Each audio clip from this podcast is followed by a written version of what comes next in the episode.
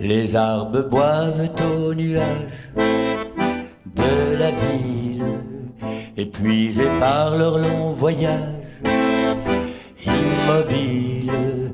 Puis s'assoupissent sur les toits, les arbres vont si loin parfois. Les arbres boivent au nuage de la ville.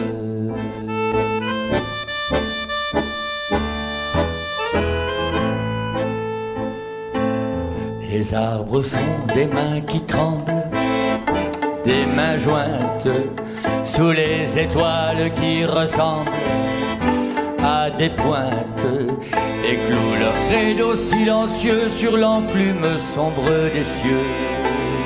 Les arbres sont des mains qui tremblent, des mains jointes.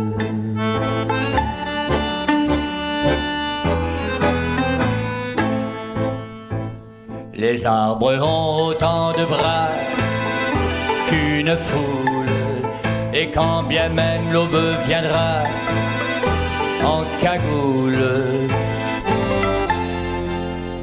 sur la gorge saignante des troncs, les arbres ont autant de bras qu'une foule.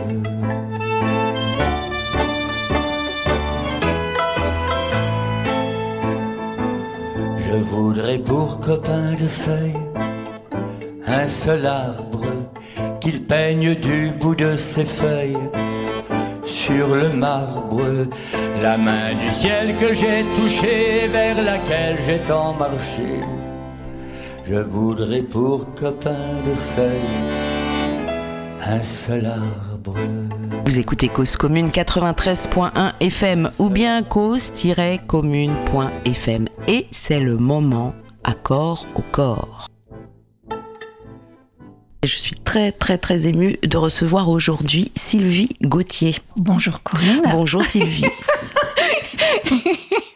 Sylvie Gauthier, tu es éditrice indépendante et rédactrice. Tu es surtout euh, aikidoka depuis des années et magnétiseuse, et notamment certifiée ou diplômée, je ne sais pas, euh, de, des vents du silence. Euh, oui, donc euh, ex-aikidoka, on peut dire. Hein. Oui, parce que c'est pas comme le vélo? Non, ça se perd pas. Enfin, je ne pense pas, mais disons que je ne fréquente plus les tatamis. Que ça, c'est une, c'est une chose. Le magnétisme que je pratique est donc le magnétisme des vents du silence. Voilà, là, il est vraiment corrélé à un enseignement, il est corrélé à une pratique euh, de yoga qui s'appelle le yoga des vents du silence, dont je suis diplômée. D'accord, c'est donc tu as suivi une, une formation, une oui, formation avec le fondateur des, des Vents du Silence, hein, qui s'appelle Serge Falvisaner, et qui dispense aussi un enseignement, euh, euh, voilà, on va dire euh, spirituel. Mm. J'hésite toujours à prononcer un peu ce, ce mot, mais c'est ça. C'est ça. C'est une pratique qui est très intéressante dans la mesure où elle conjugue, à mon avis, les trois temps temps long, temps moyennement lent et temps rapide. Donc, pour. Euh, euh, parce qu'en fait, si tu veux, le. le euh, les, les, gens, sans s'en rendre compte, ont l'habitude de toujours euh, fonctionner à peu près au même rythme. Mm -hmm. Et donc, faire une pratique où tu changes les trois rythmes, enfin où tu appliques les trois rythmes et donc tu, tu, tu, perturbes un peu ton rythme habituel, euh, fait que tu mets en mouvement aussi des choses que tu n'as pas l'habitude forcément de... Extra quotidienne. Voilà, mm -hmm. voilà. Donc ça c'est, ça, c'est quelque chose que je trouve très intéressant. Euh, la deuxième chose, c'est qu'au départ, c'était donc 13 séries qui étaient des 13 séries solaires, c'est-à-dire des séries statiques, debout, Maintenant, elles se sont enrichies de 13 séries lunaires, hein, mmh. c'est-à-dire pratiquées au sol, qui existent dans d'autres yogas, mais toujours euh, liées, c'est-à-dire un peu comme des katas. Euh, mmh. Puisqu'on, si on veut utiliser la terminologie de, de l'aïkido, ça aussi, je trouve ça intéressant tu vois, d'avoir ce, ce, mélange, enfin c'est pas un mélange, hein, c'est en alternance, toujours solaire et lunaire. Alors que le yoga, souvent, c'est des postures qui sont euh, aussi immobilisées. Euh, j'avais l'impression que le vent des silences, le yoga du vent des silences, était plus dans, dans quelque chose justement qui, qui bouge, enfin qui dans une espèce de fluidité, même un unisson. Tu viens de nous parler de variation euh, de rythme, de, rythme Mhm. mm -hmm. de cet unisson, mais c'est toujours un mouvement, c'est en mouvement, n'est-ce pas? Oui. Toujours. Hein. Et il existe euh, en fait trois, trois formes. On va dire la forme solaire, la forme lunaire. Et une fois que tu es vraiment prise par, euh, par les mouvements, etc., à ce moment-là, qui, que, que, toute l'énergie, si tu veux, interne agit.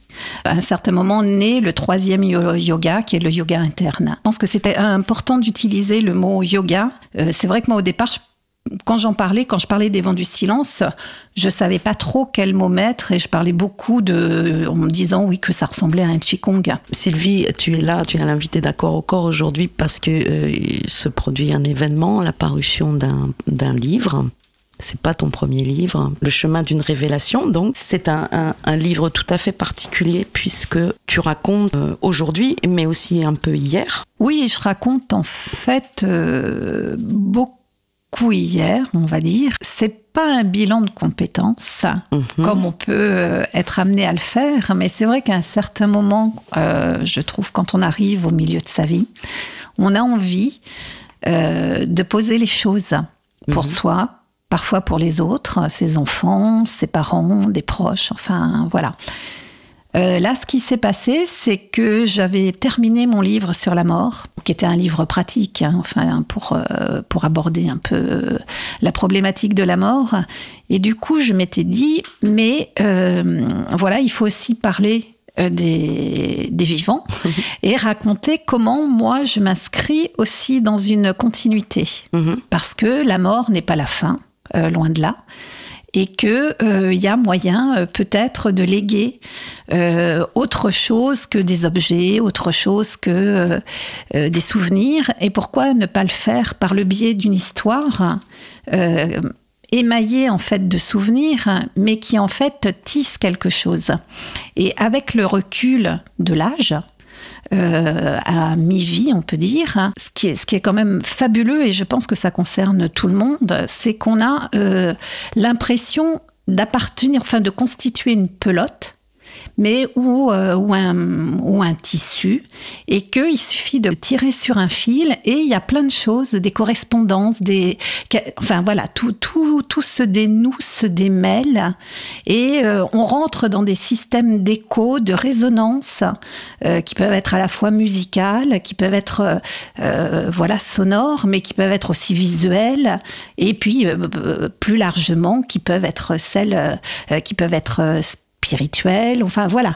Mais pour moi, c'était intéressant de voir comment tout s'interpénétrait et de tirer euh, bah, quelques lignes comme ça, à commencer par mes deux lignées, qui étaient mes deux lignées familiales, mon père et ma mère, et de remonter et de voir comment les choses se sont mises en place. Mhm. Alors en fait, c'est un roman, tu considères que c'est un roman? C'est un court roman?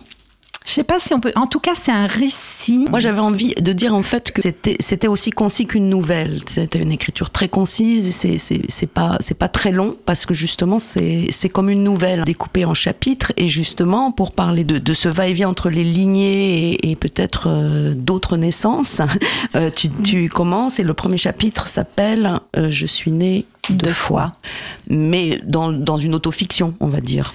Oui, voilà, c'est le, le, terme d'autofiction est assez, euh, assez juste parce que, euh, si tu veux, c'est aussi le prétexte à aborder des, de temps en temps, faire, faire des petites euh, excursions vers la mythologie.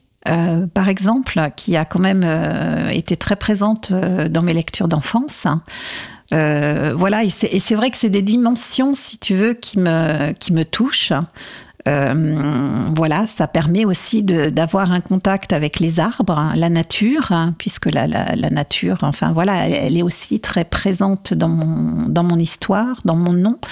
Et euh, voilà, c'est toutes, toutes ces petites, euh, oui, fictions, écarts, tu vois, entre, je sais pas quel mot on pourrait mettre, enfin on peut en mettre plusieurs, hein, pour expliquer pourquoi à partir d'une histoire en fait assez banale, si tu veux, il y a moyen de tisser autre chose, de construire euh, quelque chose d'autre, en, incluant en fait plein d'éléments disparates, euh, mais qui paradoxalement ont leur cohérence quand on y regarde après avec le recul.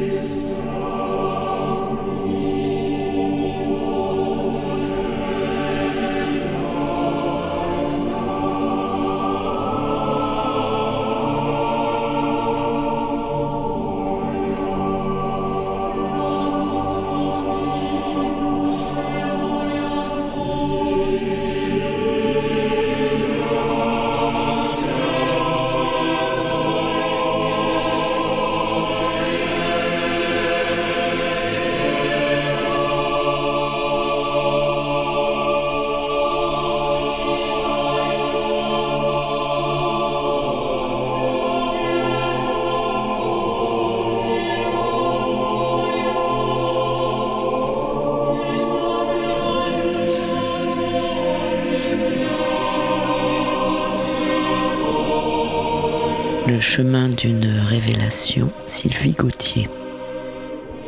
Mon père a toujours aimé les arbres, un amour dont j'ai bénéficié par ricochet. N'étais-je pas sa princesse sylvestre? N'avait-il pas longuement mûri mon prénom afin qu'il entre au mieux en résonance avec le patronyme familial? Des diverses étymologies qu'il trouva de ce dernier, en effet, l'une fait référence à la Gatine, la terre gaste de la légende arthurienne, lande stérile, inculte ou désertique, destinée à ne reprendre vie qu'une fois la quête du Graal achevée.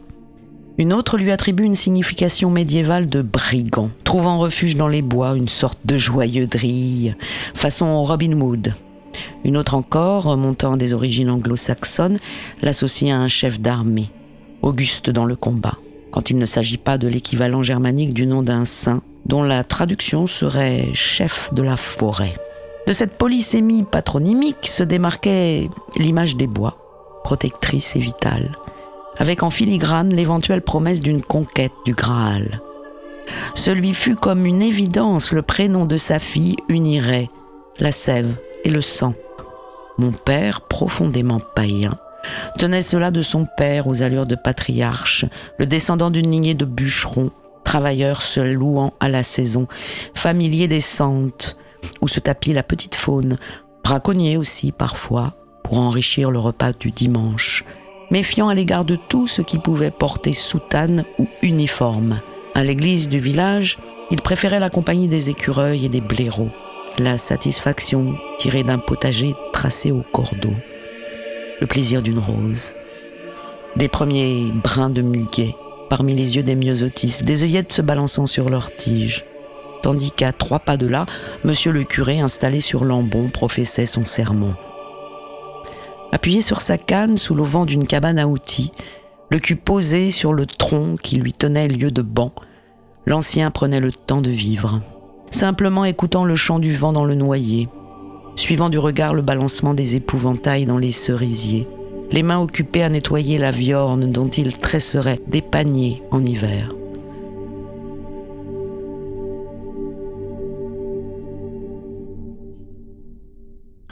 En fait, je suis quand même faite de ces deux lignées qui sont euh, par essence apparemment opposées. C'est-à-dire une lignée paternelle qui est quand même très ancrée dans tout ce qui est euh, euh, la terre, mhm. vraiment un ancrage à la terre, aux arbres, mhm. à la nature, enfin vraiment quelque chose de très, oui, la forêt. la, forêt. les racines, enfin voilà. Et de l'autre côté, la lignée euh, maternelle, qui est en fait une lignée euh, russe. Mhm. Ma mère est la seule descendante euh, en France. Mhm. et quand j'étais en Russie, c'est vrai que j'ai essayé de faire des recherches pour trouver des, des lointains cousins, etc. Et je n'ai trouvé personne. Et donc mon grand-père qui porte, euh, qui s'appelle Papov, enfin qui s'appelait Papov, donc qui est un nom très très courant euh, en Russie, qui veut dire fils de pop. Et des pop, Dieu sait s'il y en a, s'il y en avait en terre russe. Euh, donc est venu en France et a toujours porté cet exil en lui, en fait. Euh, et voilà, avec euh, bien évidemment vu les événements que, que la Russie a connus, puisqu'il il était russe blanc, donc parti au moment de la, de la révolution de 17. il a tout laissé derrière lui. Il a laissé ses frères qui étaient plus âgés, il a laissé sa mère, avec lesquels il a correspondu jusqu'en 1935. Grosse période des purges staliniennes. Mhm. Et donc, il y a vraiment à ce moment-là une brisure, enfin une cassure euh, qui correspond pratiquement à la naissance de ma mère aussi. Je crois que j'ai été marquée à la fois par un enracinement dans une région euh, du centre de la France où j'avais des racines. Mon père avait, enfin la lignée paternelle était vraiment ancrée euh, et à côté de ça, maternelle réduite à pratiquement rien, si ce n'est des, des souvenirs épars. Et je pense aussi le silence, puisque ma mère n'a jamais été voir plus loin que, je dirais, la dimension de son père. Elle n'est jamais retournée en Russie, enfin en URSS à l'époque Elle, elle est retournée quand elle est venue me voir, en fait, quand moi je suis partie en URSS, mais euh, je suis la seule de la famille à avoir appris le russe. Mhm. Je suis la seule à être partie là-bas faire des études, euh, la seule à m'être euh, intéressée, essayer de comprendre ce qui s'était passé. C'est un exil. Mon grand-père a porté cet exil, je pense, toute sa vie. Et, mais il n'y avait pas de il n'y avait rien. Il n'y avait rien. C'était le, le silence par rapport, euh, par rapport à ça. Mhm. Sans doute un besoin, justement, comme les racines étaient très fortes d'un côté, peut-être le besoin d'aller voir euh, de l'autre côté ce qui s'était passé aussi. quoi. Mhm. Et du coup, il y avait aussi cette dimension euh, intrigante. du côté maternel, c'était bah, que elle était descendante finalement d'une lignée de pop euh, si on remonte à très très très loin, et qui s'opposait radicalement à la lignée euh, paternelle qui pour le coup était quand même anticléricale convaincue. Être issu d'un mélange comme ça, n'était pas inintéressant d'aller voir ce qui se passait. Et même un peu libertaire, tu me disais tout à l'heure, pour ton père. Oui, un peu. Donc vraiment un athéisme. Euh, oui, oui, prononcé, revendiqué. oui, oui.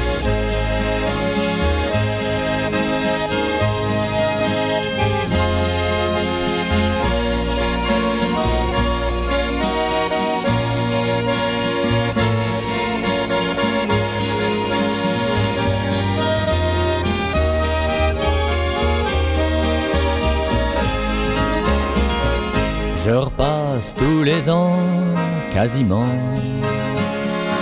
dans les mêmes parages. Et tous les ans, je trouve du changement. De dessus mon passage, à tous les coups, c'est pas le même chien qui gueule à mes choses et puis voyons si je me souviens.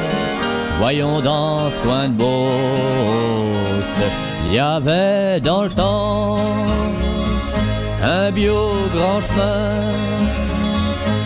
Cheminot, cheminot, chemine, Aster n'est pas plus grand que ma main par où donc cheminerait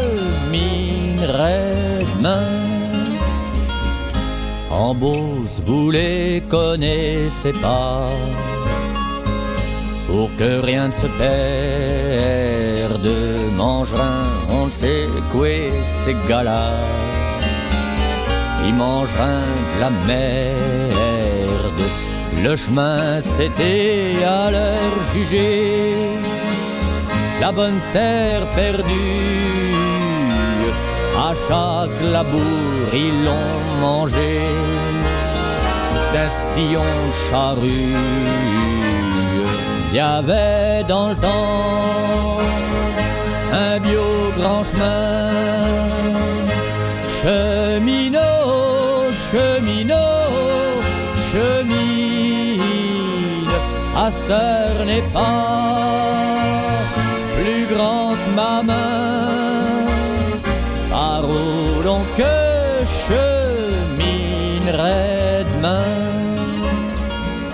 Ont grossi leurs arpents goulus d'un peu de glaive toute neuve, et le pauvre chemin en est devenu mince comme une couleuvre et moi qu'avec lit sous les cieux pour poser guibole le chemin à tout le monde, nom de Dieu. C'est mon bien qu'on me vole. Il y avait dans le temps un bio grand chemin.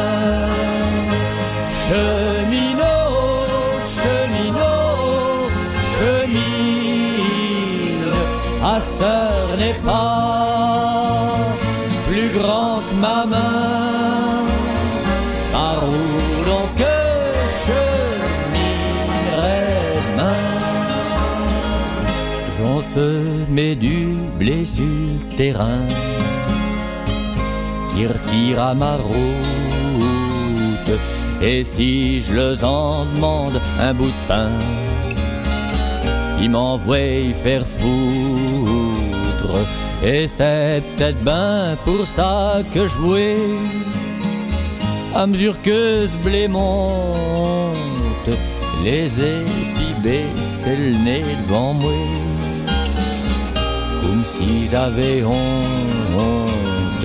Il y avait dans le temps un bio grand chemin,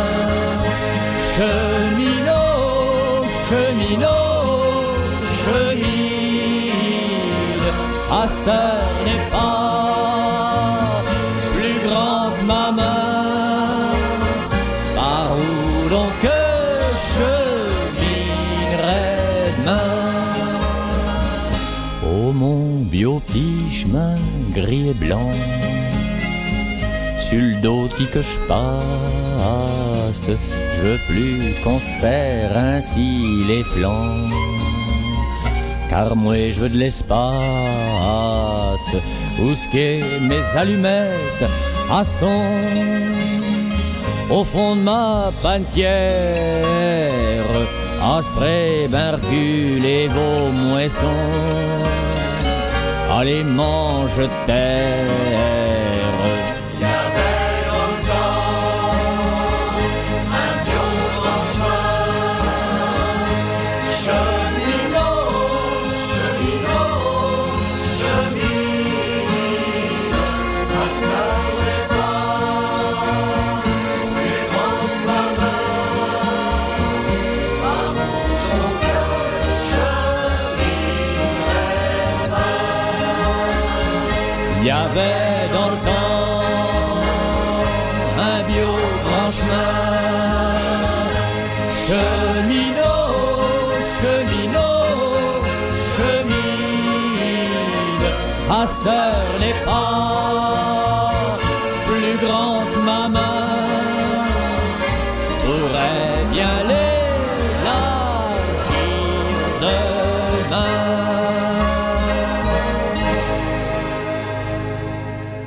Cause commune, la voie des possibles. Les études que tu vas faire en, en, en- en URSS à l'époque, c'est dans les années euh, 80. 80. Euh, ouais. Et c'est au retour que tu, que, que tu, que tu vas faire la rencontre euh, de l'aïkido dont tu n'avais jamais deux, entendu deux, trois parler. ans, euh, on va dire oui, trois, tro- oui, trois ans, trois, trois, trois ans, trois, quatre ans après. Le hasard, euh, qui n'en est pas un sans doute, fait que je rencontre la- la- l'aïkido. Mais ça a été une véritable rencontre parce que c'était un monde, euh, je ne connaissais rien du Japon. Et, euh, et en fait, au détour d'une conversation de, de Nouvel An, tu sais, les bonnes résolutions, Mhm. etc., une de mes amies me, me dit, il faut qu'on fasse quelque chose. Il faut qu'on pratique, on va pas rester euh, tout le temps cuté sur notre chaise, etc. et, et du coup, euh, je dis ok, bon, on hésite un peu. On était parti plutôt vers euh, des pratiques genre tai chi ou qigong. Euh, puisque là à l'époque c'était ça commençait à percer à être euh, plus plus à la mode enfin on commençait à en parler et du coup elle choisit à mi chemin un club le club Lafayette et, euh, et donc on se présente pour un cours le prof n'était pas là donc euh, le gérant de la salle nous dit bah revenez il doit être là la semaine prochaine on se représente une deuxième fois toujours pas là on y retourne une troisième fois, on était quand même vraiment accrochés et euh, toujours pas là. Et à ce moment-là, euh, cet ami me dit Mais t'as vu, il y a les photos là. C'est en rapport avec l'aïkido. Moi, j'ai fait de l'aïkido à Clermont-Ferrand. Et si tu un jour, toi, tu veux faire de l'aïkido, mais vraiment, vas-y, parce que c'est le prof de mon prof. Et le, le gérant donc entend ça et nous dit bah, si vous voulez quand même, ça fait trois fois que vous venez pour, euh, pour des prunes, montez sur les tatamis et puis, puis faites une séance. Quoi. Enfin voilà, que vous ne soyez pas venu pour rien. Là, ça a été, euh, je dois dire, un, un choc. Donc là, tu fais la connaissance de Gérard Blaise, donc. Oui, mais avant, je dois dire que avant même de faire la connaissance de Gérard Blaise, je crois qu'il y a l'image, un impact visuel, euh, c'est-à-dire euh, cette salle blanche, Mhm. qui était complètement blanche, euh, avec la grande verrière et quelques personnes qui étaient euh, avec un hakama, mais il y en avait très très peu, et tout le monde aussi en blanc, kimono. Mhm. et qui bougeait avec une grâce. Enfin, c'était voilà, ça a été un impact très fort. Et à ce moment-là, Gérard est venu, il nous a invités, conviés à monter sur les tatamis. Ah, il faut dire que le dojo euh, de Lafayette était particulièrement magnifique, magnifique et magique comme lieu. C'était un ancien théâtre, hein, en fait, donc c'était très haut de plafond avec une verrière et beaucoup de lumière, comme un cube. Oui, aussi. Ouais, il y avait une dimension cube et alors cette salle, elle était euh, habitée, comme tu dis, par euh, par cette lumière, hein, mais aux quatre coins, euh, comme c'est une ancienne salle de théâtre, il y avait des petites figurines, mm-hmm. des personnages et qu'on pouvait tout à fait prendre pour des, alors pas des anges, mais en tout cas pour des camis. et voilà, il y avait il y avait une dimension aussi comme ça, un peu mythique, un peu hors du temps, on va dire. Ouais. ouais. Donc ça, on est dans les années 80-90, donc le, fin des années 80, ouais. Le sensei de, Gérard Blaise, euh, Ikisuchi Sensei, Ikisuchi Michio Sensei, est encore vivant, bien sûr, et tu le rencontres et tu travailles également donc avec lui. Euh, alors, il était à l'époque, il était très malade. Hein, donc, euh, en 89, quand moi j'ai commencé, début 89, le premier contact que j'ai eu avec lui, c'était un contact, on va dire, virtuel, je ne sais pas trop comment exprimer ça, c'est-à-dire qu'après les cours, euh, plusieurs aikidokas se réunissaient autour d'une photo d'Ikisuchi Sensei et on se concentrait sur lui pour euh, lui insuffler de la force et faire en sorte qu'il sorte de, sa maladie. Mmh. Donc mon premier contact, ça a d'abord été au travers d'une photo. Et il est venu, et la première fois qu'il est venu donc euh, en stage, c'était en 1992. Ouais, c'était euh, c'était extrêmement émouvant.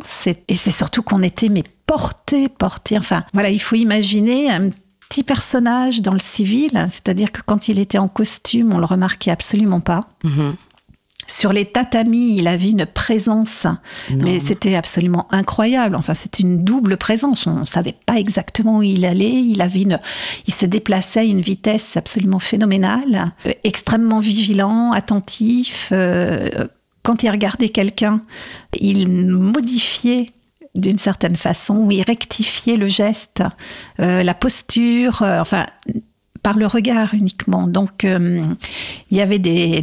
Et puis en plus, on était très nombreux dans ce gymnase, hein, euh, puisque c'était des grands gymnases de, la ville de Paris. Et je crois que le premier stage que j'ai fait, on n'était pas loin de 250, 280. Donc, il faut imaginer ce que c'est avec pas uniquement des élèves de Gérard Blaise, mais des aikidoka qui venaient de différentes écoles mhm. et, euh, et Ikisuchi qui arrivait quand même à faire en sorte que tout le monde pratique. voilà, enfin. C'était, euh, c'était impressionnant. Vraiment impressionnant. Le but d'Osansei, c'était de, créer une, grande famille sur Terre. Mhm. Euh, et, donc, Kisuchi Sensei, euh, voilà, ayant reçu, étant le dépositaire, en fait, de, la parole de qui lui avait dit, je t'ai tout donné, vas-y, en gros. Enfin, je crois que c'était vraiment, vraiment ça. Ça faisait partie de ce que lui se... oui, la mission qu'il se, qu'il se donnait. En tout cas, Ikisuchi, comme, comme Gérard Blaise aujourd'hui, euh, pratique, euh, pratiquait un, un, aïkido tout à fait traditionnel et il commençait et terminait euh, les séances par la récitation de, de prières qu'on appelle des... Norito. Voilà. Tu, peux nous parler de ça un peu? Oui, alors Gérard ne fait pas de, de Norito, hein. c'était uniquement Ikisuchi Sensei, mais Ikisuchi Sensei était prêtre, hein, prêtre Shinto. Il invoquait les kami, notamment le kami du vent, qui est euh, aussi le, le, kami de l'aïkido. Alors pour les auditoristes, les kami, les kami, euh, on va dire... Ce sont des divinités, en mhm. quelque sorte, euh, dans un monde, en fait, qui est assez animiste, où chaque élément du vivant euh, que ce soit la forêt, l'eau, euh, euh, voilà, enfin le vent, voilà, tout, tout peut être habité par un kami, donc mhm. par une divinité, d'où aussi le, le, kami du vent. Et, euh, mais il y a aussi la religion plus, plus traditionnelle qui est le, shintoïsme. Enfin voilà, mais tout ça fait que ça fonctionne euh, quand même. Et en tout cas, dans les, dans les prières euh, d'Ikisuchi Sensei, il y avait, j'imagine, puisque je parle pas japonais, il y avait cette, cette dimension et cette, euh, cette façon de tout, tout, tout unir, hein, puisque l'essentiel, c'était aussi d'unir nos cœurs, de nous unir dans la pratique.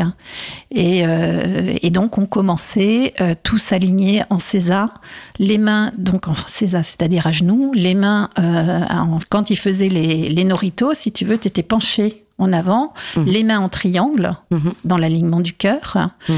et le regard, euh, quand même, le droit, le, le dos, euh, voilà, un peu Incliné. incliné, mais euh, bien, bien tendu quand même.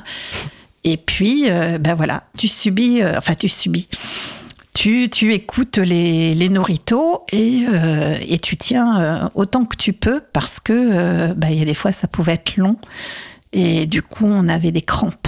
Hmm. C'est vraiment une position qui est très très inconfortable, mais que si on est pris par les noritos, du coup, euh, voilà, on oublie tout.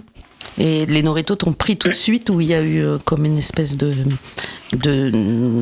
d'ambivalence ou de combat un peu, enfin, de Euh, non, alors moi, les, les, les, les Noritos m'ont vraiment, euh, m'ont vraiment saisi, mais euh, le, le combat, si tu veux, je l'avais eu avant.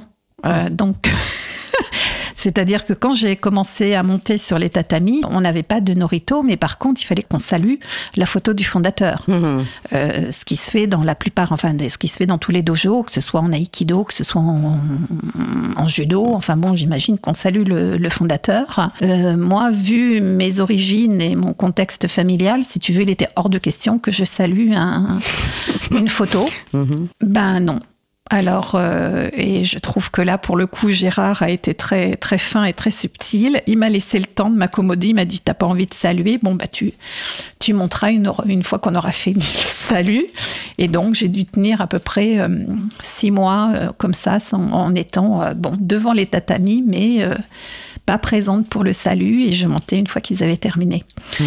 Mais une fois ces six mois passés, si tu veux, ayant accepté l'idée déjà de me prosterner devant une photo, euh, je crois que j'étais prête aussi à accepter quelques années plus tard euh, Ikisuchi Sensei et ses Norito. Mhm.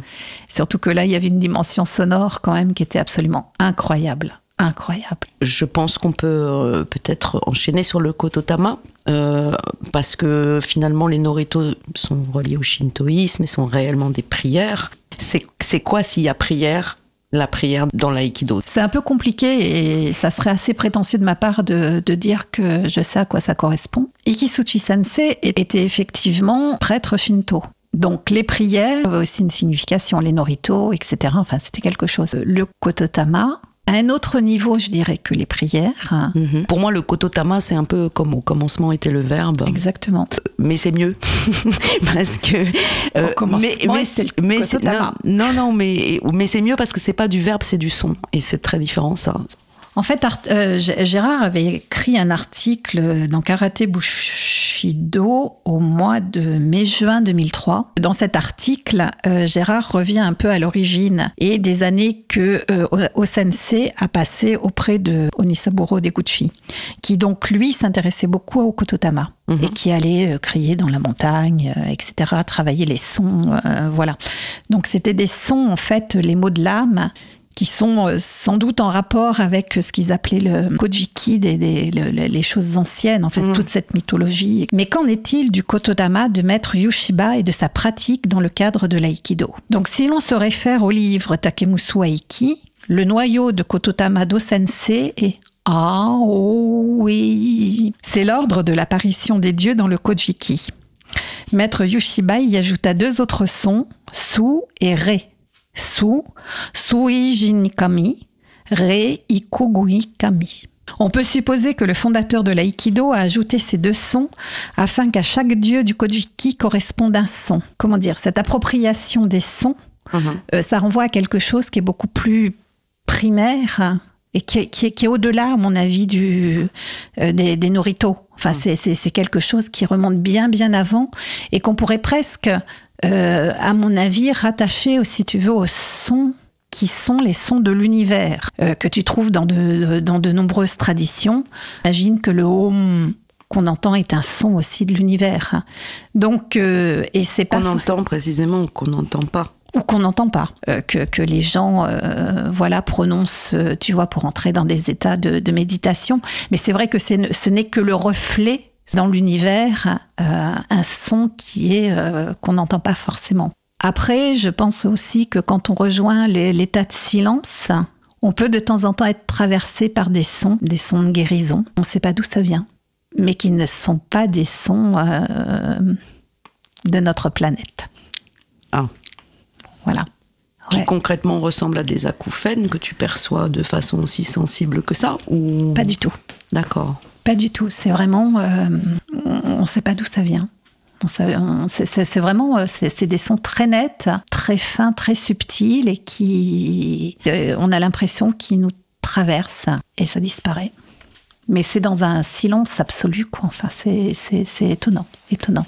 Oui, je pense que ça serait plutôt ça, le, le Kototama. C'est comme si Osansei s'était rendu compte en, Peut-être que lui a eu accès aussi à ce- cette dimension. Il faisait quand même partie, enfin, des, des êtres qu'on appelle des éveillés, euh, avec une connaissance et lui permettre de d'affirmer que ben oui, le, le, le ou c'était ça, que le i c'était ça, et sans doute les a-t-il entendus. Tu vois, Mhm. enfin, on, on- on peut supposer, on peut supposer que dans le, le- le- le silence, enfin, voilà, il a, hein, il a, il a peut-être entendu ça, ouais. Takemusu Aiki, euh, qui, a, qui a été traduit, donc euh, il y a les, les- les textes de, de Moreya Yoshiba, et euh, il y a aussi les, les interventions pour, euh, qui donnent parfois un éclairage supplémentaire de Takahashi euh, Hideo. Et notamment, si tu veux, alors sur le Kototama, c'est euh, extrêmement. c'est vraiment très bien. Le Kototama est différent de la voix. Ce qu'on appelle kototama, c'est lorsque le sang rouge bouillonne dans le ventre. Ça, c'est ce que dit Osensei. Et euh, donc, lui explique, c'est ce que maître Yoshiba m'enseignait.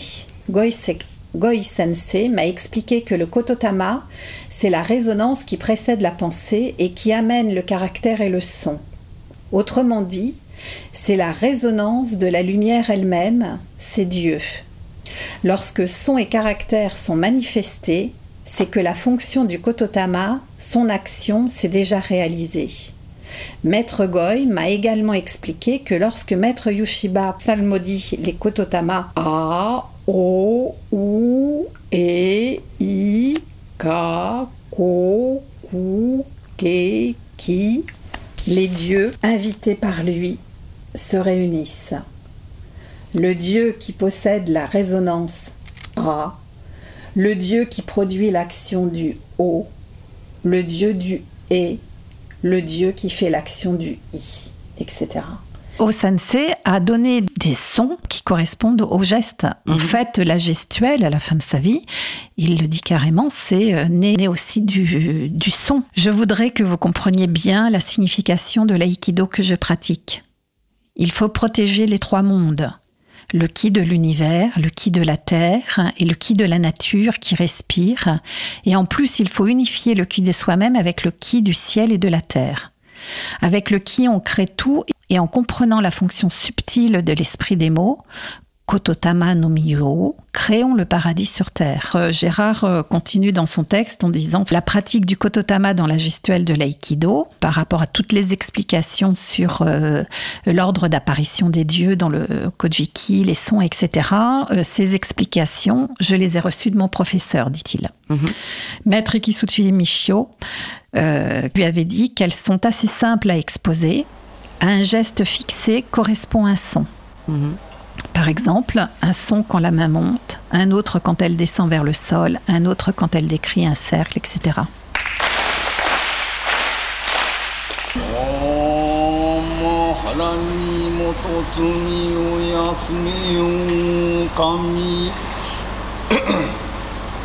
またの神々を集えてとことはに神つまります。かむろぎかむろみのみこともちてもういざなぎのみことつくしのひぐかの立ち花のおどのはぎが腹にそぎ払いたもおときになりませる払い江戸の狼たち。者のまがごと罪汚れを払いたまいへ清めたまいへと舞うすことのよしよお天津神国津神やほゆろずの神たちともに雨の淵駒の耳振り立てて聞こしめせとかしこみかしこみもまおうす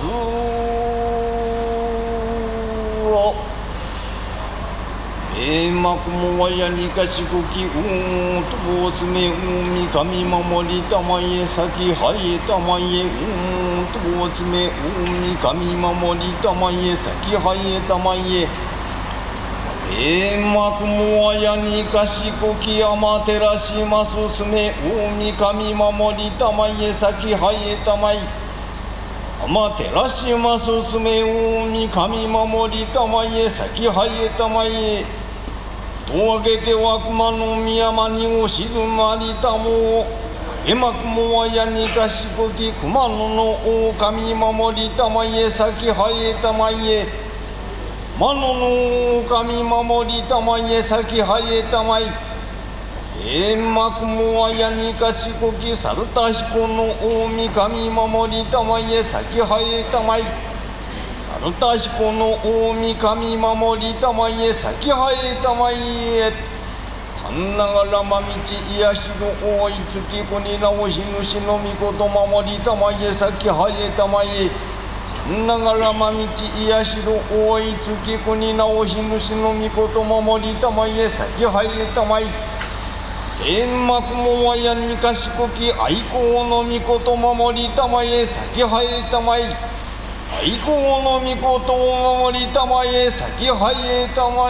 Et à partir de ça, euh, Gérard a essayé de mettre, euh, d'appli- d'appliquer euh, dans le dojo. Voilà, il avait décidé d'étudier avec ses élèves cette combinaison son et geste.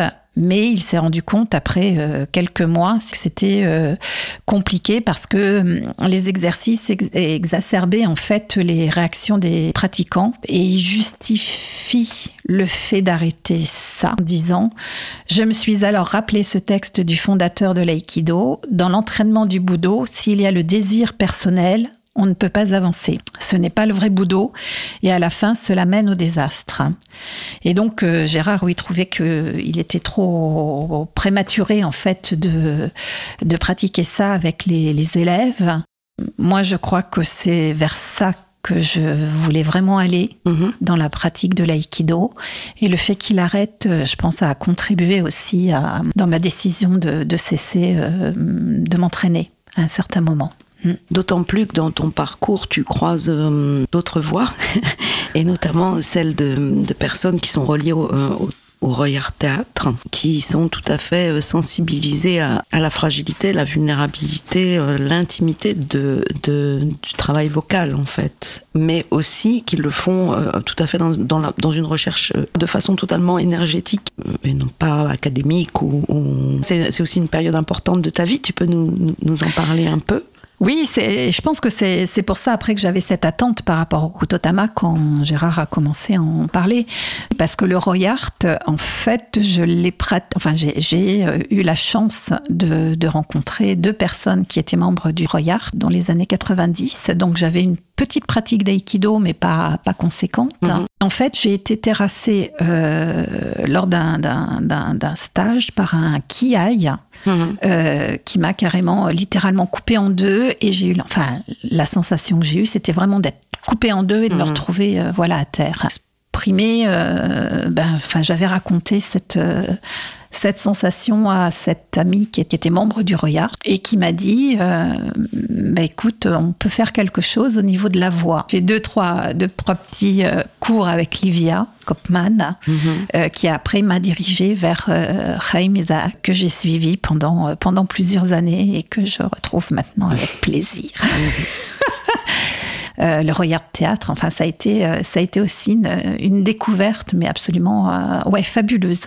Fabuleuse aussi, dans l'approche de la voix, dans l'approche des sons, euh, dans l'absence de jugement aussi, parce que hum, euh, ça aussi, c'est quelque chose euh, qu'on dit pas toujours, euh, non plus même par rapport à l'aïkido, mais je trouve qu'il y a aussi des, choses qui à ce niveau-là se, rejoignent.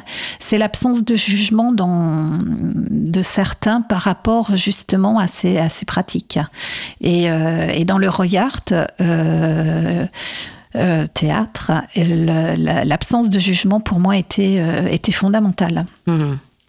Donc, euh, c'est-à-dire que quelqu'un qui ne savait pas chanter, qui pouvait chanter faux, etc., euh, était le bienvenu dans la mesure où le son n'a rien à voir, rien à voir avec euh, un jugement d'ordre bah, justement académique. Mhm. Tu vois, enfin, c'est la voix, elle, elle porte, elle, elle transmet, elle est chargée d'émotions, elle exprime plein de choses qui sont parfois impalpables, qui sont pas non plus maîtrisables, euh, qui relèvent euh, de, de, de, de, tout, de ce qui nous environne, de ce qu'on est fait, de ce qui, voilà, enfin, et aussi de, ce qu'on est amené à, à faire. Euh, voilà, quand on, quand on sait qu'il suffit de penser à une note pour que déjà tout se mette en place. Enfin, mm.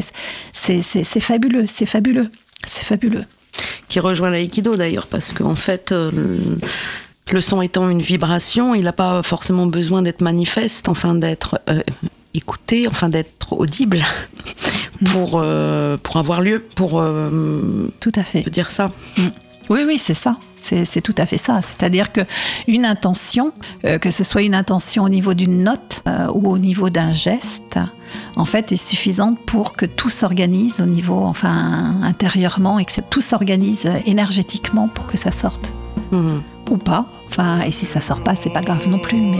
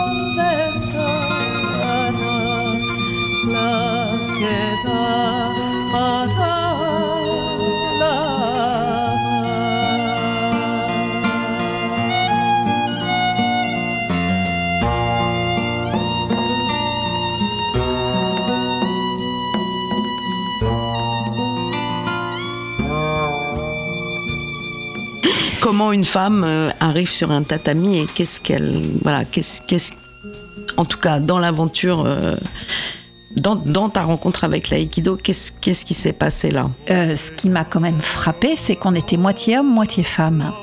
Donc à l'époque, à cette époque, c'était À l'époque, donc euh, dans- fin dans des années, 80. Ouais. Fin des années 80, tout début des années 90. Il y avait une parité. C'était une parité et tu ne faisais pas la différence entre hommes et femmes. Et voilà, il y avait aussi, euh, c'était même peut-être assez agréable de, de, de, de rompre un peu avec le, schéma genré, euh, puisque finalement sur le tatami, on s'apercevait que qu'un homme pouvait être d'une- extrême douceur et légèreté, alors qu'une femme pouvait être totalement... euh, Euh, on n'avait pas de vernis à ongles et on se démaquillait quand on montait sur les tatamis. hmm, Donc effectivement un truc mais complètement nivelé, mhm, ce qui, euh, ce qui est quand même une approche assez originale, on va dire, hein, euh, pour se concentrer uniquement en fait sur les perceptions, sur euh, la pratique, enfin voilà. mhm. Donc euh, T'arrives dans une neutralité en fait. Voilà, sauf que la neutralité, si tu veux, elle dure pas très longtemps. Et ça a commencé à hum, se manifester, si tu veux, on va dire, de façon un peu tangible quand il a fallu euh, commencer à décerner des danes. C'est-à-dire qu'on retrouvait un peu le schéma euh, qui existe. euh, dans la société, c'est-à-dire que bah, au départ, quand c'est à petit niveau, si tu veux, hommes et femmes progressent au même rythme, et puis à un certain moment, tu sais pas pourquoi, il y a des décalages de plus en plus marqués. Je pense qu'on a été rattrapé par beaucoup de choses. On était dans un dojo où la sensibilité de chacun, je dirais même l'hypersensibilité de chacun, pouvait s'exprimer. Mhm, On a eu beaucoup, beaucoup, beaucoup d'expériences énergétiques à ce moment-là, mhm, de tout ordre mhm. parce que Gérard était ouvert à plein de choses et que nous on était prêts aussi à suivre. Euh, voilà c'était euh, c'était des expériences en fait. Et on était prêts à les faire euh, de façon collective. Donc il y a eu des choses très voilà c'était un bouillonnement. C'était vraiment vraiment marrant. La femme Enfin, maintenant, je le, je le dis maintenant, hein, parce que sur le moment, j'étais pas forcément capable de le, de le voir. Mais la femme en tant que telle, intrinsèquement, si tu veux, a des rythmes, une temporalité qui n'est pas la même. Euh, physiquement, tu avais des femmes qui avaient des seins. Mhm. Tu vois, Euh, quand tu fais du bâton et qu'on te dit que ton bâton, ta main doit être à tel niveau, au niveau du sein, etc., tu peux pas. hein. Ou du moins, on ne pouvait pas mettre la, même, la main de la même façon. Donc, euh, tout ça fait que, à un certain moment, tu te rends compte que tu commences dans une ambiance de neutralité, Mhm. et puis petit à petit, au fil des ans, ben, tu te rends compte que c'est pas si simple. Et, euh, et tu retrouves les mêmes, les mêmes schémas, si tu veux, que dans la société, euh, on va dire, euh, civile. Mhm. Quelque chose qui est intéressant, c'est que au début, quand tu commences l'aïkido, et ça, c'est donc ça, c'est venu quand même très très vite. Ce qu'on t'apprend, c'est à faire des atémies, à donner des atémies. Mhm. Or, culturellement, si tu veux, en tant que femme, on n'est pas habitué à donner des coups de poing dans le ventre. Dès que tu penses donner un coup de poing dans le ventre, aussitôt tu imagines, toi, ce que ça te ferait de recevoir un coup de poing dans le ventre. Mhm. Alors évidemment, les hommes, si tu veux, donnent des atémies sans aucun problème. C'est culturel, il Mhm. n'y a pas de souci. Mhm. Par exemple, moi, je sais que j'ai eu beaucoup, beaucoup de mal à donner un coup de poing. C'est-à-dire que euh, tu peux simuler, tu Mhm. vois, tu, mais tu t'arrêtes in- instinctivement, tu Mhm. t'arrêtes avant. Tout à fait. Tu disais qu'aussi le tatami, c'était aussi euh, apprendre l'odeur de, de Ah ouais. l'autre, euh, avoir des sensations que dans la vie quotidienne, euh, on a rarement, en fait, toucher la peau de l'autre, sans, sans, sans autre euh, intention que, euh, bah, que la pratique de l'aïkido. Donc, en fait, libre de tout, tout, toute euh, Ambiguïté. ambiguïté, euh, ou sexuelle, ou de pouvoir, ou d'emprise sur l'autre, ou de violence même, puisque l'aïkido est là pour justement euh, guider et non pas euh, attaquer. euh, voilà, enfin, c'est pas a priori euh, tout ce qui colonise notre corps, c'est-à-dire en fait tout ce qui il le conditionne en tout cas euh, par rapport au- justement à des stéréotypes de genre, des stéréotypes de domination, des stéréotypes de, de relations de pouvoir, hiérarchiques, etc., etc. Et c'est énorme en fait. Je pense que ça peut être très très thérapeutique pour des gens qui ont souffert de violence, d'agression et de, de retrouver un rapport euh, à l'autre où en fait le contact de l'autre peut mener à tout à fait autre chose. Ça peut purifier aussi dans le, les, les difficultés relationnelles. Oui, après, euh, ça, ça purifie à plein de niveaux. Oui, à plein de niveaux. De mais il y a cette dimension-là, en fait. Parce que précisément, il y a quand même une. Tu arrives avec une neutralité. Oui, je dirais avant tout que c'est quand même quelque chose qui structure. Selon l'histoire de chacun, chacun va euh, comment dire se purifier ou éliminer ou tu vois enfin il y a, il y a des choses qui vont se s'aplanir ou dans les relations dans euh, mais pour moi avant tout c'est quelque chose qui structure Mhm. et tu as beaucoup de gens euh, qui sont venus sur les tatamis si tu veux mais qui étaient complètement Vulnérable. vulnérables ou désaxés, perdus, paumés pour certains. Et ça, a la- ça a eu la vertu, je pense, de, de resserrer. Parce que comme il y a ce travail sur les hanches aussi, Mhm. qui, est, qui, est, qui est très fort, pour peu que tu sois complètement éclaté, si tu veux, ben, le, le travail sur les hanches, de toute façon, te resserre, te, re- te reforme, te redensifie, te Mhm. re- reconnecte à la terre. Enfin, Mhm. Et donc te restructure. Non, non, c'est- un truc, euh, enfin, c'est c'est une pratique qui est, euh, qui est superbe. Mhm. Qui est superbe. Mhm. J'ai l'impression que quand, quand tu évoquais euh, tout ce, tout, tout- toute cette chose aussi, ou cette aventure, cette expérience d'être confronté à, à de l'intimité en fait, des Oui. odeurs, euh, des, hum, qui fait et puis aussi en fait une, qualité de présence et que moi j'appelle de prière entre guillemets. Moi j'ai l'impression qu'il y a des gens euh, je ne connais rien de leur vie extérieure au dojo mais il y a des gens euh, que je connais du tatami. C'est-à-dire je, je vois parfaitement même euh, je les connais dans une certaine transparence qui, ne, qui, qui peut-être est tout à fait. Enfin, j'ignore par- parfaitement ce qu'ils sont et ce qu'ils font dans la vie, mais dans, dans, dans le cadre du dojo, je les connais euh, très bien. Mhm. C'est une connaissance très intime, en fait. Oui, oui, c'est et il n'y a pas beaucoup d'espace euh, où tu rencontres ce, ce genre Avec de choses. qualité. Avec cette qualité et euh, où, où- tu connais l'autre. Mhm. Tu connais l'autre de façon intime, mais vraiment intime, sans que ce soit sexuel. Mhm. Euh, donc je vois, je vois pas trop les espaces, si tu veux, où tu peux avoir ce, ce rapport, hein, tu vois, entre, entre les gens. Euh, tu connais l'odeur, tu connais les larmes, tu connais, enfin, il y a, y a des... hum, euh, ouais, c'est c'est quand même euh, dans une société qui est quand même très aseptisée, on va dire. Tu vois, enfin, qui qui mêle pas. Euh, Il y a des choses qui sont complètement euh, euh, tabous. Le toucher peut en faire partie, hein, Mhm. le- Mhm. notamment maintenant après euh, après le Covid. Enfin, c'est Mhm. c'est terrible, hein, c'est terrible. hein. Et du coup, ça- toute cette dimension. Heureusement qu'il y a encore des espaces, si tu veux, où on peut avoir où on peut avoir ça. C'est une liberté absolument incroyable. Parce qu'on parlait tout à l'heure de, de la voix, si tu veux, mais la voix comme la peau sont des intermédiaires entre l'intérieur et l'extérieur. Mhm. Tu vois? Donc on privilégie beaucoup la voix et l'expression. Encore faut-il savoir comment euh, l'expression est utilisée, codifiée ou pas. Tu vois enfin Mhm. bon, ça c'est un autre débat. Mais il y a quand même toujours ce va-et-vient entre euh, l'intérieur et l'extérieur, et on peut faire passer beaucoup de choses par la voix ou tu vois, enfin dans les, les intonations. Et la peau c'est pareil, Mhm. c'est pareil, mais la peau elle est beaucoup plus euh, cachée. Mhm. euh, emprisonnée, enfermée, euh, tu vois, surtout qu'elle soit propre. Il y a tous les déodorants. Tu vois, euh, alors que là, sur un tatami, bah, effectivement, tu as des odeurs qui t'explosent en plein milieu du nez. des odeurs de pied, des odeurs de crasse par moment, des... enfin voilà, il y y a de sueur, etc. Et puis des, des- des odeurs plus intimes, euh, mais qui, qui, qui, qui sont attachantes. Tu Mhm. vois, enfin moi, il y a, y, a, y, a, des- il y a des gens que je ne reconnais qu'à l'odeur. hein. Quand Mhm. je monte sur le tatami, je me dis, ah ouais non, mais c'est fou, c'est fou, tu vois. Enfin, c'est. euh, et j'imagine que, euh, ouais, ça, ça rappelle un peu presque le- le- les bébés qui reconnaissent leur mère à l'odeur. hein. Tu vois, on est dans, dans- presque dans ce registre-là. C'est quand même fou. Alors, dans ton livre, tu racontes une mue. Une mue euh, qui a à voir avec l'écorce du boulot pour moi. Et d'ailleurs, euh, j'en profite pour remercier Lou Delius d'avoir fait la couverture, qui est une forêt de boulot. Et parce que le boulot est à plusieurs niveaux attaché à cette histoire, à l'histoire que tu racontes, à l'histoire de tes lignées.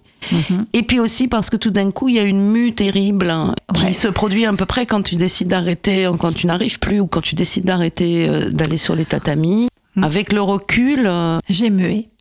Complètement. Oui. Euh, je dirais que par rapport au, fait d'arrêter, il y a eu deux, deux épisodes physiques euh, qui se sont produits dans ma vie. Il y a eu la sacralgie, alors que j'étais descendue pour faire un, un stage d'aïkido euh, à Avignon. En fait, j'ai été prise d'une sacralgie. Euh, impossible de faire, euh, de faire quoi que ce soit. Et c'est à ce moment-là où j'ai rencontré donc Serge Falvisaner, qui était réputé comme guérisseur à Avignon, qui m'a accordé un, rendez-vous, etc. Et c'est là où j'ai découvert le silence, hein, si tu veux, parce que je pense qu'il m'a, il m'a mis d'emblée, enfin, la consultation n'avait pas commencé, que j'étais déjà dans un silence profond. Mhm. Et quand je me suis retrouvée face à lui, euh, j'ai pas eu euh, d'autre envie que de rester dans le silence. Euh, voilà, jusqu'à ce qu'il y ait un retournement d'une certaine façon. Donc là, ça a été qui m'a guéri instantanément de ma, enfin oui, de ma sacralgie. Donc ça, ça a été le, le premier épisode. Je suis revenue sur les tatamis et euh, à un certain moment, j'ai euh, j'ai développé un eczéma très profond dont je n'arrivais absolument pas à me défaire et je perdais ma peau euh, dans la maison. Enfin, c'était euh, c'était terrible et je pense que j'étais vraiment euh, oui, partagée et j'avais besoin de, de changer de peau. Et c'est une des explications, puisqu'après, quand j'ai pris la décision, en fait, que c'est devenu clair, euh, Ça s'est arrêté. J'ai plus, plus jamais eu d'eczéma. Alors je sais pas si c'est le moment, mais enfin en tout cas c'est, j'y pense. Alors j'y vais. Euh, Dans ton livre, tu notamment vers, vers la fin, tu, tu, tu utilises cette notion d'être adoubé, c'est-à-dire euh, Ajusté. voilà y a plusieurs notion. significations et c'est, très bien. Donc l'adoubement c'est celui d'un chevalier, certes, mais c'est aussi celui de pour les joueurs d'échecs. Rectifier qu'elle a rectifié un temps un tout petit peu la pièce sur un jeu d'échecs. Mhm. En fait, le simple fait euh, de réajuster une position ou un son suffit à débloquer euh, une situation, on va dire, ou suffit à... Ou est-ce que c'est pas justement ça euh, euh, qui se produit constamment, finalement, qu'on le veuille ou pas? C'est-à-dire que nos, nos énergies, nos corps, nos, se- se- juste se repositionnent, enfin, sont en constante euh, ajustement Disons que la- la- le réajustement, en Mhm. fait, euh, c'est une forme de vigilance qu'on devrait avoir euh, tout le temps, mais qui est impossible à tenir. Oui, il y, a- y a un peu, euh, c'est un peu de cet ordre-là, c'est-à-dire que l'ajustement fait disparaître la volonté, d'une certaine façon. C'est c'est quelque chose qui se produit, euh, qui peut se produire à l'insu de, de chacun. Donc à ce moment-là, et, c'est et pour le coup, dans, dans le terme d'adoubé, euh, pour moi, c'était c'était vraiment ça. C'est-à-dire que euh, euh, là, on sort euh, de la de la volonté, du mental, et on retrouve cette on va dire à ce moment-là une communication avec avec plus grand que soi. Euh, en tout cas, qui fait que euh, on est amené à rectifier certaines choses. Donc, euh, dans l'idéal, euh, si on n'était pas pris tout le temps par, euh, par son ego, par sa personnalité, par l'envie d'être. euh, voilà. Quand ce mot m'est venu, euh, j'étais étonnée. Mhm. Mais c'est le, le résultat, si tu veux, justement d'un abandon à autre chose qui a fait que ce mot est venu à, à ma conscience, on va dire. Euh, Tu vois qu'il est sorti de, dans tes doigts. oui, il est- voilà. Et, et du coup, j'ai été, euh, j'ai été très étonnée et c'est pour ça que j'en ai parlé parce que pour moi, ça relève de, de l'inspiration au Mhm. sens euh, vraiment premier, c'est-à-dire le souffle. Euh, t'es, t'es- t'es inspiré t'es- et le mot t'est soufflé. Et là, j'ai vraiment eu l'impression que le mot m'était soufflé. Mhm.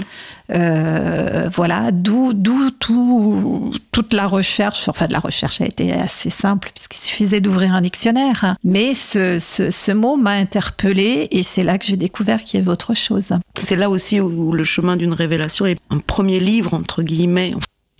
Tu évoquais même que c'était peut-être la fin d'un- d'une boucle. euh, oui, au début, quand tu parlais par exemple de bilan de compétences, ou euh, voilà, donc un bout euh, la fin d'un chemin qui allait s'ouvrir sur un, autre chemin. Mais c'est quand même aussi un, rapport à l'écriture qui change et que tu, tu qui, qui, qui, qui, qui s'est complètement él- élargi, non? Ou disons, c'est la prise de conscience que quelque chose œuvre par moment. Mhm. Euh, c'est pas c'est pas tout le temps. Hein. Œuvre euh, à mon insu et des, de- donc euh, les mots s'invitent. Les mots, les sons s'invitent. Et j'en suis simplement témoin par moment. Sans, sans avoir de mental et il y a des fois je suis même comment dire je suis même un peu déroutée. Euh, tu vois, donc euh, voilà, c'est ce qui s'est passé avec le mot adoubé. Euh, là, en ce moment, j'ai une phrase qui m'est tombée dessus, enfin voilà, qui m'est qui m'est arrivée, et je sais pas quoi en faire. Donc, euh, bah, je la laisse. euh, Elle, elle est là, elle vit sa vie, enfin en moi. Et puis un jour, peut-être qu'il y a autre chose. Elle sera peut-être portée par euh, par autre chose, de mots soufflés. Et euh, mais du coup, le, le- ce que je trouve intéressant, si tu veux, c'est qu'effectivement, dans la démarche de d'écrire. hein, dans, dans l'écriture, il y a l'écriture volontaire, hein, celle que je pratique quotidiennement euh, quand je reprends des textes, euh, Mhm. voilà, Qui est même ton métier, en fait. qui oui. est, oui, voilà, le- la majeure partie de mon métier. Et puis, il y a ces mots euh, ou ces phrases qui s'imposent euh, quand je suis dans des états euh, plus de, de- de tranquillité, de, silence, enfin de, réceptivité aussi, Mhm. euh, je pense, ou de transparence, enfin je sais pas trop quoi dire. hein. Euh, se met en place un processus euh, où un mot en amène un autre, un son en amène un autre, Mhm. et des choses comme ça se déroulent. Mais ce qui fait que je, parfois, quand j'écris, j'ai l'impression que, enfin, je sais pas où je vais. Donc ça, cette, cette dimension-là m'in- m'intéresse. Donc c'est un peu la voix ou les voix, des voix, parce que peut-être euh, qui trace une voie, euh, donc un chemin, Ouais, ouais. C'est aussi une acceptation, hein. une acceptation. Une, tu disais tout à l'heure, il faut aussi être juste réceptif à l'écoute de ça, parce qu'on peut Ouais. ne pas juste ne pas les entendre en fait, ou ne pas vouloir les entendre, ou, ou- Ouais, ouais. c'est plutôt quelque chose qui est là et qu'on Oui, je pense que c'est quelque chose qui est déjà là. qui est déjà là et qu'on simplement euh, On n'entend pas. Ou on, euh, voilà, on n'a pas. oui, euh, on n'est pas à l'écoute, on n'est pas. On, on est en perpétuelle agitation quand même, hein, mentale, sollicité par tout ce qui tout ce qui nous environne. C'est dans des moments de de calme, de tranquillité, de silence. mhm. Voilà, ça, ça permet de, bah, de, de de voir jaillir ces ces petits mouvements, ces petits mots, ces petits sons, ces vibrations. Ces cellules qui chatouillent, non euh, On en revient là. Excuse-moi, hein, mais là, ça, me- c'est devenu. hein. Cette poussière là, non? Non, c'est au moment où tu parles de l'aïkido que tu parles des cellules qui chatouillent. Ah oui J'ai relu, oui, c'est dedans. Non. Mais oui, bien sûr. ah mais ça alors là, alors là, ah mais non, c'est pas possible. Ah, si, si, c'est totalement possible. C'est quand tu commences l'aïkido les cellules chatouillent. Tu te souvenais pas? Ah mais alors pas Non, du c'est- tout. C'est normal, mais tu peux pas te souvenir de tout. Attends, c'est très beau ce passage-là d'ailleurs. C'est le début de Cygne. Le feu entamait son œuvre de sape. Le corps fut le premier à en subir les effets. Laminé de l'intérieur, il se mit à connaître, d'abord avec surprise, puis de plus en plus consciemment, des sensations, des expériences inédites. Un nettoyage puissant qui chatouillait chacune de ses cellules, les revigorant dans d'immenses éclats de rire ou de pleurs. C'est selon. Il faut bien que le trop-plein d'émotions passe, que la purification se fasse, car poser un pied sur les tatamis, c'était pénétrer l'antichambre des camis, glisser doucement dans l'antre du sacré.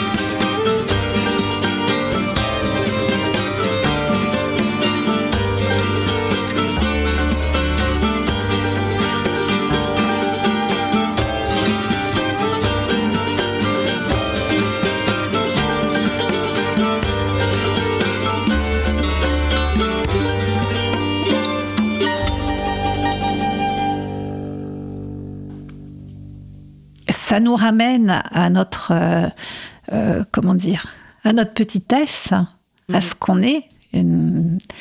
Et, euh, et au fait qu'on est toujours, toujours, toujours accompagné. Du coup, ça donne une très grande confiance.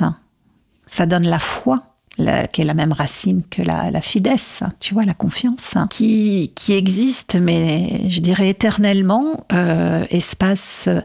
alors, espace, euh, oui, parce que j'ai pas d'autres mots, mais de. hum, De, de, de, tranquillité, de sérénité, c'est un vide qui n'en est pas un, mais qui est là, tout le temps, présent, bienveillant. Donc, quoi qu'il arrive, chaque fois que je me retrouve avec ce silence, je ne suis pas seule.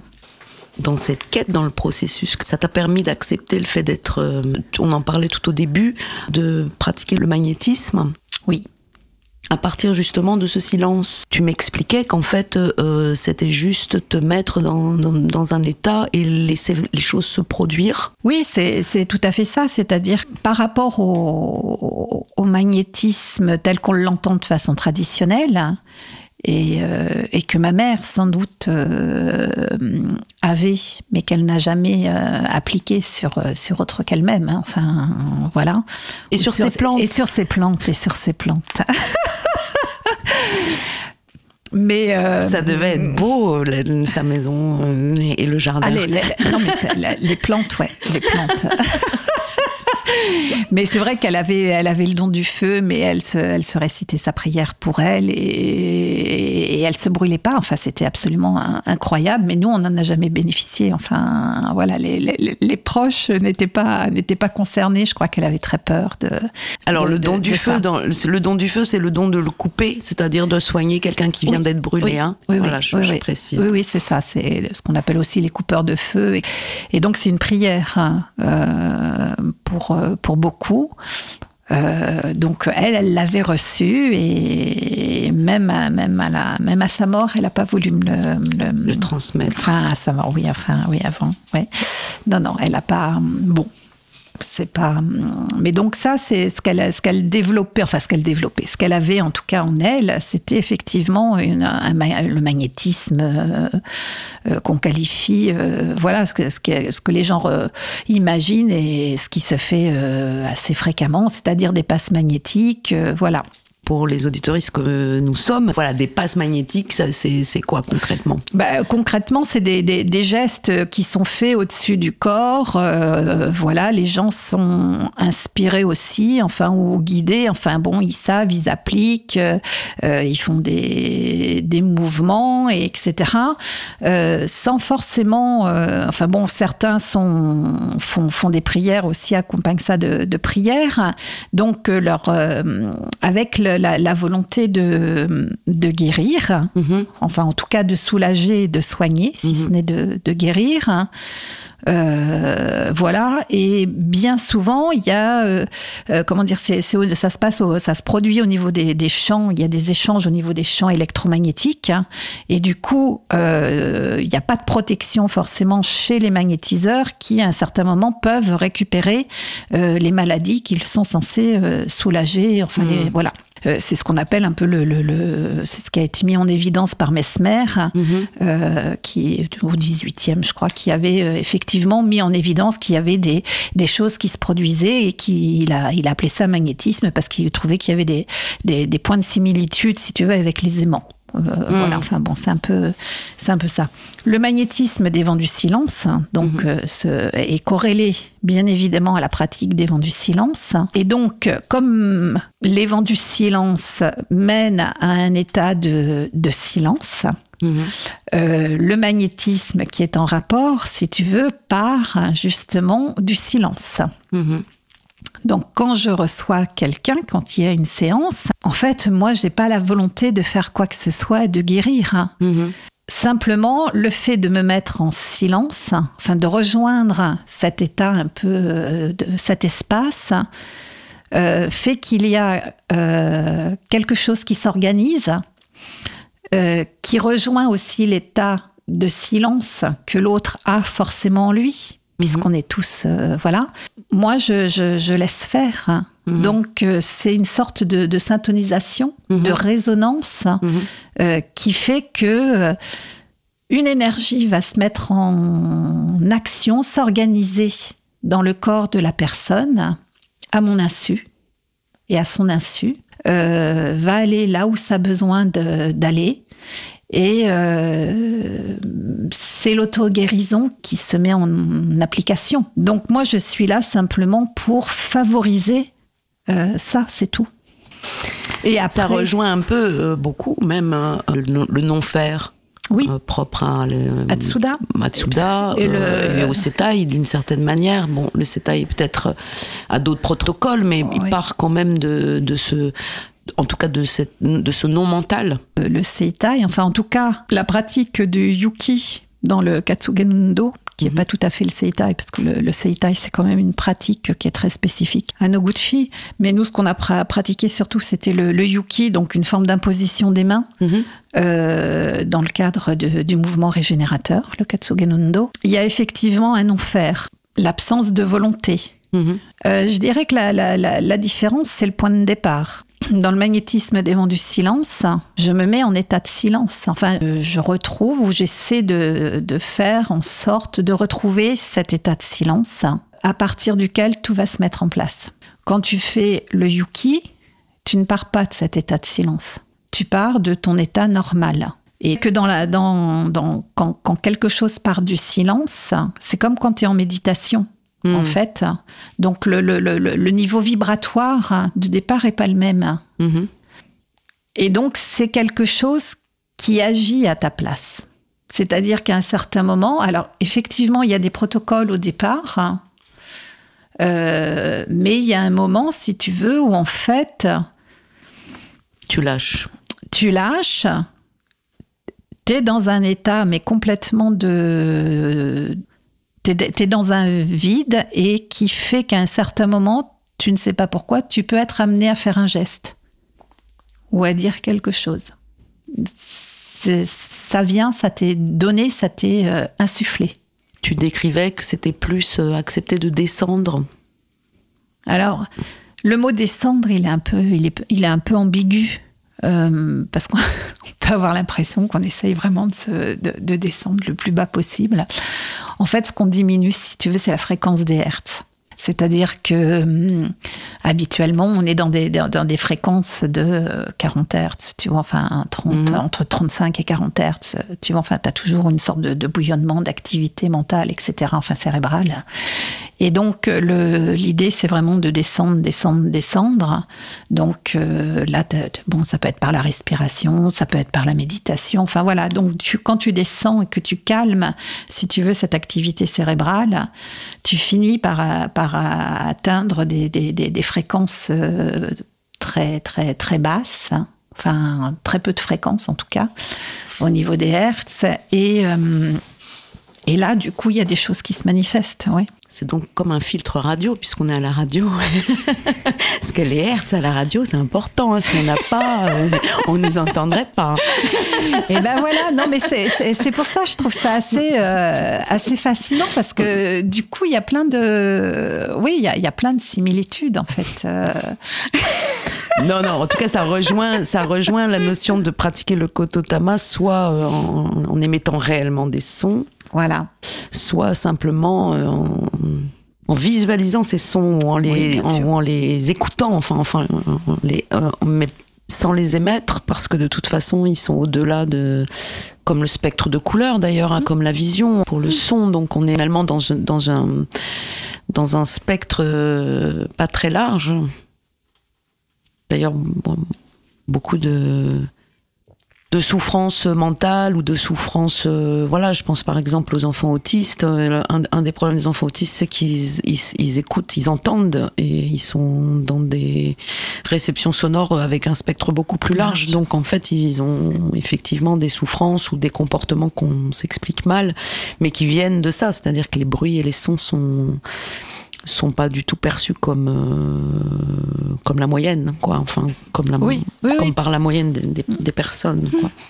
ce qui est aussi totalement culturel d'ailleurs voilà, des cultures qui parlent fort, qui euh, oui, oui, oui, tout à fait. Euh, d'autres qui, qui vont être dans des dans des choses beaucoup plus petites, fragiles, subtiles, etc. Enfin, le son, c'est oui, c'est culturel, euh, bien évidemment. Après, il y, a quand même quelque chose, si tu veux, qui peut, qui peut faire aussi le lien, le rapport avec le Kototama, c'est que tout enfant qui naît mhm. a le potentiel de parler n'importe quelle langue dans le monde. Et donc, euh, je, trouve ça assez, euh, assez fabuleux. C'est-à-dire que c'est comme si à la naissance, en fait, on était capable de saisir tous les sons euh, de les reproduire, mais ce qui voudrait dire aussi que euh, on, a accès à quelque chose, euh, enfin tout le monde a accès ou devrait pouvoir avoir accès en fait à cet espace où, tous les sons existent, hmm. les sons de l'univers, par exemple. Je voulais dire aux auditoristes que effectivement tu, tu recevais sur rendez-vous que dans la fiche de l'émission, il y aura euh, tout ce qu'il faut pour euh, éventuellement te contacter euh, pour un soin. Oui, tout à fait. Oui, bah, c'est un soin dont on ne mesure pas toujours la, nécessité. Enfin, c'est-à-dire qu'on peut venir pour un problème précis et en fait, l'énergie va agir à un autre niveau où c'était beaucoup plus vital, par exemple, sans qu'on en ait forcément conscience ou sans qu'on ait, voilà. Ça peut être d'ordre physique, ça peut être d'ordre mental, psychique, enfin. Mais voilà, ça c'est. C'est l'auto-guérison quand même. Hein. Euh, allez-y, parce que c'est une, une, forte expérience. On, en sort un peu euh, reconnecté en fait. Reconnecté, un peu plus dense, plus, plus centré, plus joyeux. On va écouter des musiques que tu as choisies, que tu nous proposes. Est-ce que tu peux nous commenter euh, tes choix, pas tous peut-être, mais un. Un en tout cas que, qui, me tient, qui me tient à cœur, c'est euh, Livia Kopman. Mhm. Et, euh, Isaacs qui chantent, euh, qui chantent ensemble, mhm. donc des racines dans l'air. Mhm. Euh, voilà, c'était à l'époque ils étaient membres du Royart et voilà et Livia est, décédée et c'est quelque chose, oui qui me hmm. tient à cœur. c'est super. Hmm. Elle. Tu dis qu'elle était flamboyante. Elle était flamboyante. Elle avait une, une très très grande chevelure euh, rousse. Et quand elle chantait, mais il y avait tout. C'est jusqu'au bout des doigts. C'était, ça vibrait, ça sortait. C'était absolument euh, incroyable, incroyable. Et puis après, j'aurais peut-être euh, aimé aussi dire euh, trois mots sur Gaston Coutet, chanté par euh, Gérard Pierron. Donc Gaston Coutet était un poète libertaire mhm. du 19e. Il a beaucoup parlé des, petites gens qui, cheminent, justement, et de cette disparition des, chemins de terre où il y avait les colporteurs qui passaient. Et mhm. des textes que j'aime beaucoup, c'est Les manches de terre et donc on voit euh, le chemin ben oui, qui se rétrécit petit à petit et les passages qui n'existent plus dans les champs. Plus donc en hommage à la ligne de ton ben, papa. Oui. Et puis, euh, et puis autrement, ben, un, chant, un chant russe.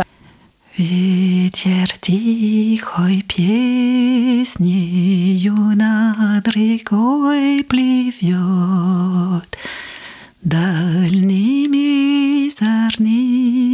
комитете птица завод, где-то поиска катится точками огнем, где-то под ряби ножкой парни ждут меня.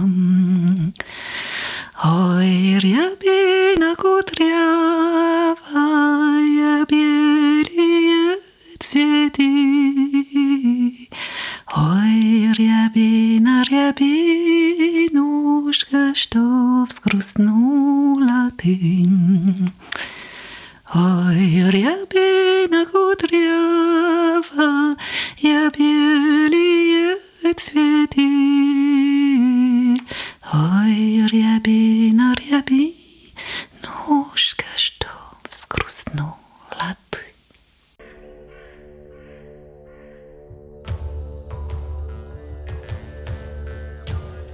Merci, merci beaucoup Sylvie, merci d'être venue jusque-là.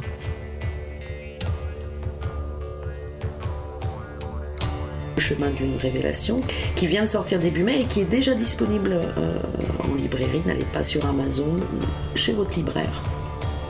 C'est diffusé par euh, les éditions Unicité, qui, donc en assure la distribution.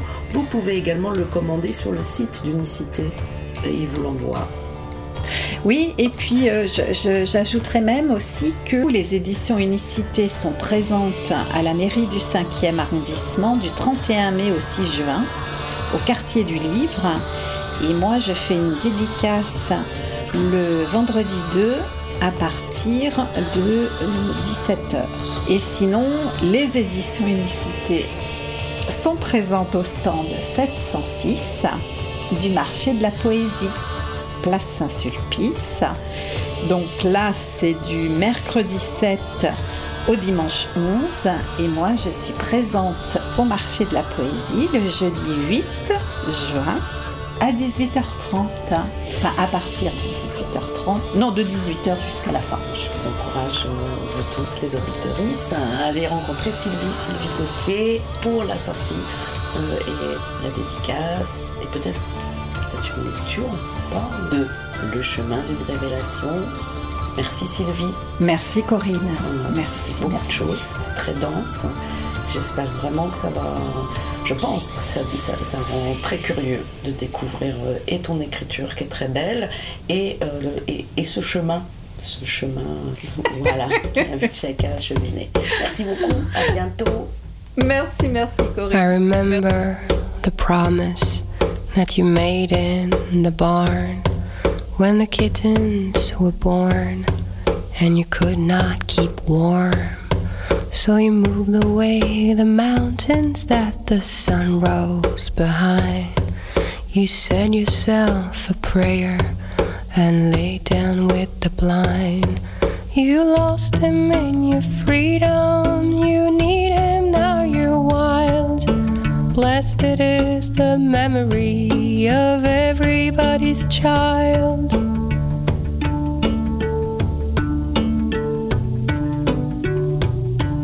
and the vow of compassion that you swore through your teeth when the war began to end and the photographs we nobody blames you as the train pulls away with its cargo full of snow. Of these german paperweights you lost them in your freedom. You need him now you're wild. Blessed is the memory of everybody's child